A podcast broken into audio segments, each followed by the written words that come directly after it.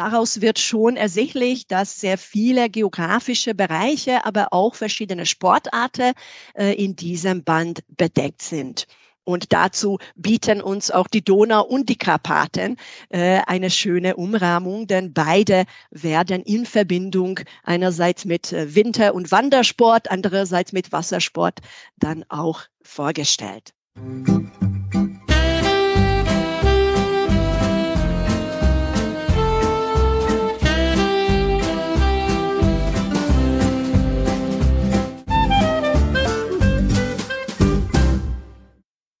Herzlich willkommen zu einer neuen Folge der Donauwellen, der Südostcast. Bei uns geht es um Menschen, Themen und Bücher, die Donau hinab und die Karpaten hinauf.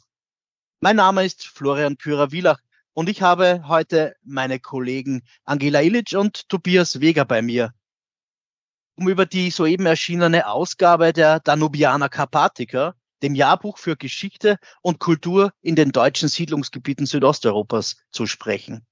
Die beiden sind die Herausgeber des aktuellen Bandes, der sich dem Thema Bewegung, Organisation, Ideologie, sportliche Mobilisierung in Südosteuropa im 19. und 20. Jahrhundert widmet.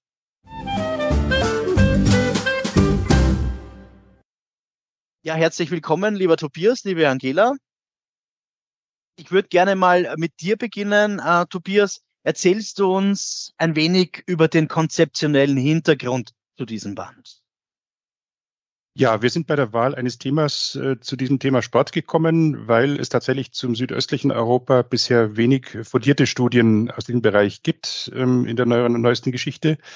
Das hängt ein bisschen damit zusammen, dass die Sportgeschichte gerne äh, zum einen also eine Rekordgeschichte betrieben wird. Das heißt, man beschäftigt sich ja schon mit dem Sport an sich als Phänomen, äh, betrachtet dann die größten Leistungen, also die meist erzielten Fußballtore, die äh, längsten Skiabfahrten und ähnliche äh, äh Phänomene aber man hinterfragt eigentlich kaum diskursiv, was äh, die Entwicklung der Sportgeschichte seit dem 19. Jahrhundert eigentlich im Kontext der allgemeinen Kulturgeschichte bedeutet. Ähm, und diese Fragestellung ähm, und deswegen auch der von dir zitierte Untertitel eben äh, des Buches ähm, sollte eben daraufhin anspielen, dass wir hier mal nicht die Rekorde untersuchen und nicht äh, die einzelnen Sportler, sondern äh, das Phänomen der Bewegung, ähm, das natürlich ein, ein zweideutiger Begriff ist, weil er einerseits die körperliche Bewegung ausdrückt, aber auch die Bewegung in einem politischen, gesellschaftlichen Sinne. Ähm, Sport eben als Phänomen der Massenmobilisierung, vor allen Dingen dann seit dem 19. Jahrhundert, äh, mit einer starken politischen und ideologischen Implikation.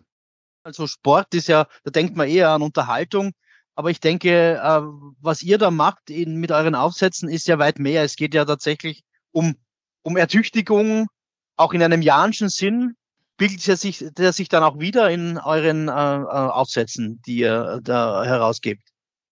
Genau, wobei der Begriff der Ideologie jetzt nicht nur in einem nationalen, janischen Sinne zu verstehen ist, ähm, sondern wir haben zum Beispiel auch Beiträge, wo es um den Zusammenhang von äh, kirchlichen äh, Strukturen und Sport geht oder auch um äh, Phänomene, die natürlich gerne vergessen werden, äh, zum Beispiel Arbeitersportkultur. Ähm, das ist im äh, Zuge der Entwicklung der Arbeiterbewegung im 19. Jahrhundert natürlich auch eine wichtige Erscheinung gewesen, weil die Gewerkschaften und die ähm, arbeiterbewegten Politiker eben auch darauf aus waren, der körperlichen Ertüchtigung ihrer Mitglieder Genüge zu tun und deswegen auch ganz dezidiert Sportaktivitäten organisiert haben die natürlich auch unter einem bestimmten ideologischen Vorzeichen standen.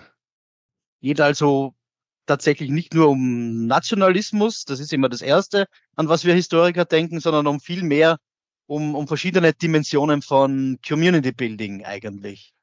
Genau, es sind auch ähm, eigentlich ähm, Outsider, die hier auch mit beschrieben werden, äh, zum Beispiel in einem Beitrag, ähm, aber dazu wird sicherlich Angela nachher noch einiges sagen können, wo es um Ungarn geht, äh, wo, wo sozusagen eine soziale Randgruppe sich auch über Sport definiert hat ähm, und ähm, ähm, dann ähm, sozusagen so eine kulturell-sportliche äh, Sondergemeinschaft gebildet hat. Ähm, also es ist auch etwas Selbstorganisiertes. Es muss nicht immer sein, dass das von oben, von einer Nation, von einer politischen Bewegung oder von einer religiösen Gruppe organisiert wird, sondern es äh, gibt natürlich auch das Phänomen der selbstorganisierten Bewegung, ähm, die sich damit ähm, auch innerhalb der Gesellschaft oder manchmal auch außerhalb oder am Rande der Gesellschaft positioniert.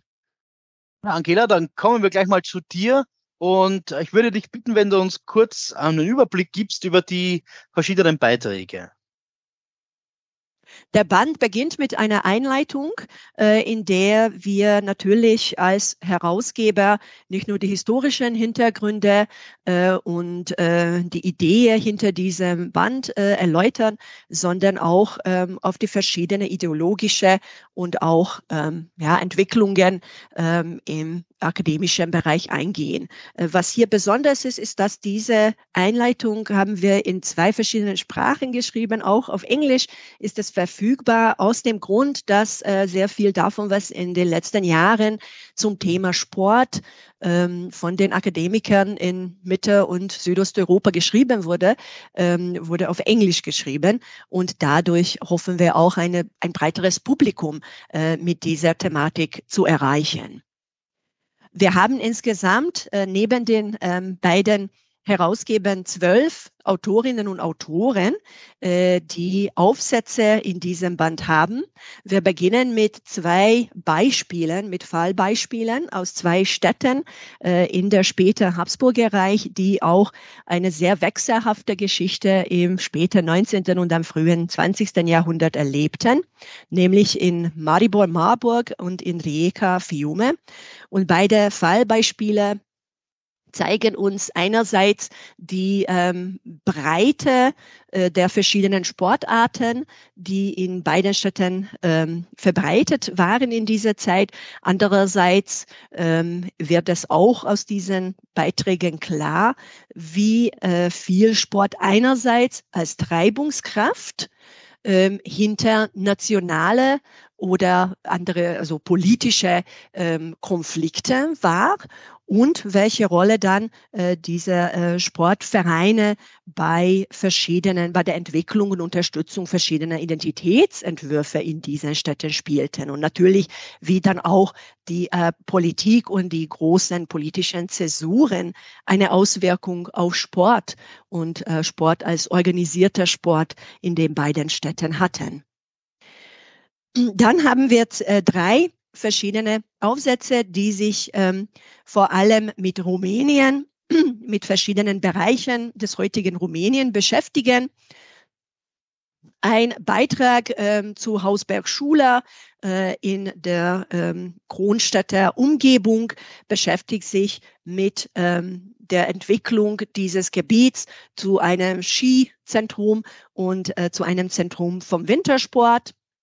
Tobias Weger beschäftigt sich mit ähm, den Wahrnehmungen deutscher und österreichischer Wandervereine ähm, äh, zu den Karpaten.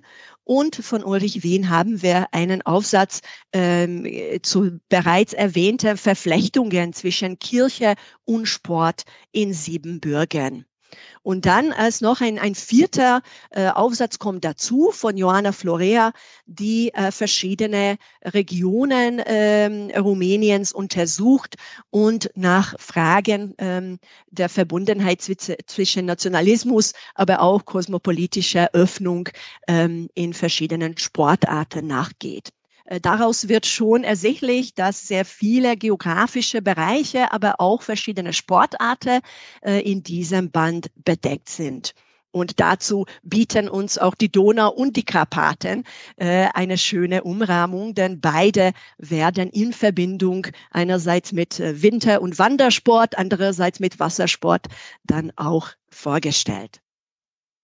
Zur Zwischenkriegszeit haben wir ebenfalls vier Beiträge äh, Jolt Vitari ähm, schreibt über die ethnische Mobilisierung in der ungardeutschen Jugend der Zwischenkriegszeit. Manuel Lautenbacher ähm, hat einen Beitrag zur, zur Entwicklung des Arbeitersportes in Rumänien ähm, geschrieben. Äh, Edith Kirai äh, führt uns an die Donau in Österreich und in Ungarn der Zwischenkriegszeit und äh, spricht zum Teil auch über diese Aussteigerbewegung, vor allem im ungarischen Kontext. Und Lucia Balikic ähm, erläutert die verschiedenen Wahrnehmungen ähm, und Zuschreibungen ähm, äh, eines Deutschseins oder, oder des Deutschtums allgemein innerhalb der jugoslawischen Sokol-Bewegung. Und nicht zuletzt haben wir noch drei Beiträge, die sich mit äh, Fragen ähm, vor allem des Fußballs äh, in der Nachrichtszeit ähm, beschäftigen. Ähm, einerseits äh, sind wir mit Norbert Tabi in Budapest unterwegs, äh, wo er auch die Geschichte äh, des bekannten ähm, Fußballclubs Franzstadt, Ferencváros Fradi, untersucht und äh, wie die kommunistische Führung äh, diesen Club ähm, in den frühen ähm, 50er Jahren behandelte. Luka Babic bringt uns dann zurück nach Deutschland und äh, das Thema seines Aufsatzes beschäftigt sich mit Gastarbeiterfußball als Phänomen in Baden-Württemberg, vor allem mit den sogenannten Jugo-Liga und äh, deren Geschichte. Und ähm, aufgerundet wird der Band durch einen Beitrag von Iva Kjurtscheva aus Sofia und sie spricht über die neueste Vergangenheit und die Wahrnehmungen und auch ähm, ethnische Nationalelemente in verschiedenen Fußballclubs äh, in Bulgarien. Vielen Dank. Ein breites Spektrum an Beiträgen, die aber trotzdem immer ganz äh, nahe am Thema selbst bleiben und deswegen wirklich auch in der Zusammenschau einen großen Mehrwert entwickeln, sowohl in der zeitlichen Dimension als auch einfach in der räumlichen. Und, und ich finde es auch, auch wirklich gut, dass hier ähm, das Migrationsthema mit berücksichtigt wird und der Südosten, sage ich jetzt mal, äh, in Deutschland äh, mitgedacht und mit äh, behandelt wird. Tobias, vielleicht noch ähm, eine methodische oder thematische Frage zum Abschluss. Ähm, wir sprechen über Ideologie, Community Building, ähm, all diese Dinge. Aber wie stark ist eigentlich der Unterhaltungsaspekt bei all diesen Dingen, der Freizeitaspekt? Der ist natürlich immer mit vorhanden. Das darf man nicht äh, ausblenden. Also insofern wäre es auch verkehrt, jetzt nur äh, von Ideologie und nur von Organisation und Bewegung zu sprechen. Äh, na, natürlich hat jeder Sportverein, aber auch jeder Individualsport, der ausgeübt wird, äh, auch diesen Freizeitcharakter. Es ist äh, die körperliche Bewegung in, in der, an der freien Natur oder in einem, einer Sportstätte äh, natürlich eine ein Herauskommen, ein Herauslösen aus dem gewohnten Alltag, aus dem Arbeitsalltag, aus dem häuslichen Alltag auch. Und ähm, insofern ist dieser Aspekt immer mit dabei der ist immer mit zu berücksichtigen. Ja, ich denke, so sind die Menschen. Ne? Man denkt immer nur über Ideologie und über Politik und solche Dinge und es kommt einfach auch dazu, dass man auch unterhalten werden will und man manchmal Zerstreuung sucht. Was vielleicht dann auch wieder doch mit politischen Situationen zu tun hat, wenn man äh, Zerstreuung sucht. Auch der Eskapismus ist natürlich eine Form, äh, sich äh, mit Politik kritisch auseinanderzusetzen, indem man sozusagen eine Verweigerungshaltung einnimmt in gewisser Weise. Ja, und äh, zum Abschluss noch eine Frage an Angela. Angela ist gemeinsam mit äh, mehreren Kolleginnen und Kollegen auch ähm, Teil der Redaktion der Danub Danubiana Karpatica. Die wird ja von mehreren Einrichtungen gemeinsam herausgegeben. Deswegen auch ein besonders interessantes Projekt. Also da stecken hinter dieser Zeitschrift einerseits die Kommission für Geschichte und Kultur der Deutschen in Südosteuropa, das Bukowiner Institut an der Universität Augsburg, dann das Institut für Donauschwäbische Geschichte und Landeskunde in Tübingen und eben auch das IKGS München. Und irgendjemand muss ja auch die konkrete Redaktionsarbeit machen. Und das ist eigentlich auch der wichtigste und äh, ja, schwierigste Teil dieses, diese vier Einrichtungen zusammenzuhalten sozusagen. Und das sind eben neben Angela Illich auch Sabine Jessner, Michael Kabelka und Olivia Spiridon. Und jetzt würde ich gerne von dir wissen, Angela, wie funktioniert das eigentlich zwischen so vielen Institutionen? Wie arbeitet ihr da im Team zusammen? Äh, die Arbeit der Redaktion äh, ist in den letzten Jahren, seitdem ich dabei bin und das beurteilen kann, sehr gut gelaufen. Ähm, Ziel der Redaktion ist natürlich auf eine interne Kohärenz innerhalb der Einzelbände, aber auch auf äh, Qualität zu achten. Und ähm, da werden die verschiedenen Herausgeberinstitutionen vertreten. Jeder bringt natürlich auch die eigene fachliche Erfahrungen äh, mit. Und ähm, ich muss sagen, es ist äh, jedes Jahr ähm, als wir uns mit diesen äh, Manuskripten beschäftigen, eine sehr lehrreiche äh, und auch sehr angenehme Erfahrung. Äh, dadurch lernt man natürlich auch sehr viel über die verschiedenen Facetten ähm, äh, der Kultur und Geschichte der Deutschen im sogenannten östlichen Europa. Wunderbar. Ähm, dann herzlichen Dank auch, auch für eure Arbeit in der Redaktion, die ja weit mehr ist als ein Korrektorat. Ihr arbeitet ja auch ähm, sehr intensiv nochmal inhaltlich mit den Autorinnen und den Autoren und den Herausgeberinnen. In dem Fall hast du sozusagen zwei Hüte auf. Du bist gemeinsam mit Tobias die Herausgeberin dieses Bandes, dieses Special Issues und andererseits eben jedes Jahr ähm, arbeitest du in der Redaktion an den Themen mit. Das ist also Band Nummer 13 der Danubiana Carpatica. In den Fußnoten werden wir natürlich verlinken, wo Sie diesen Band kaufen können. Lieber Tobias, liebe Angela, herzlichen Dank für dieses schöne Gespräch und ich bin natürlich gespannt auf das Endergebnis. Dankeschön.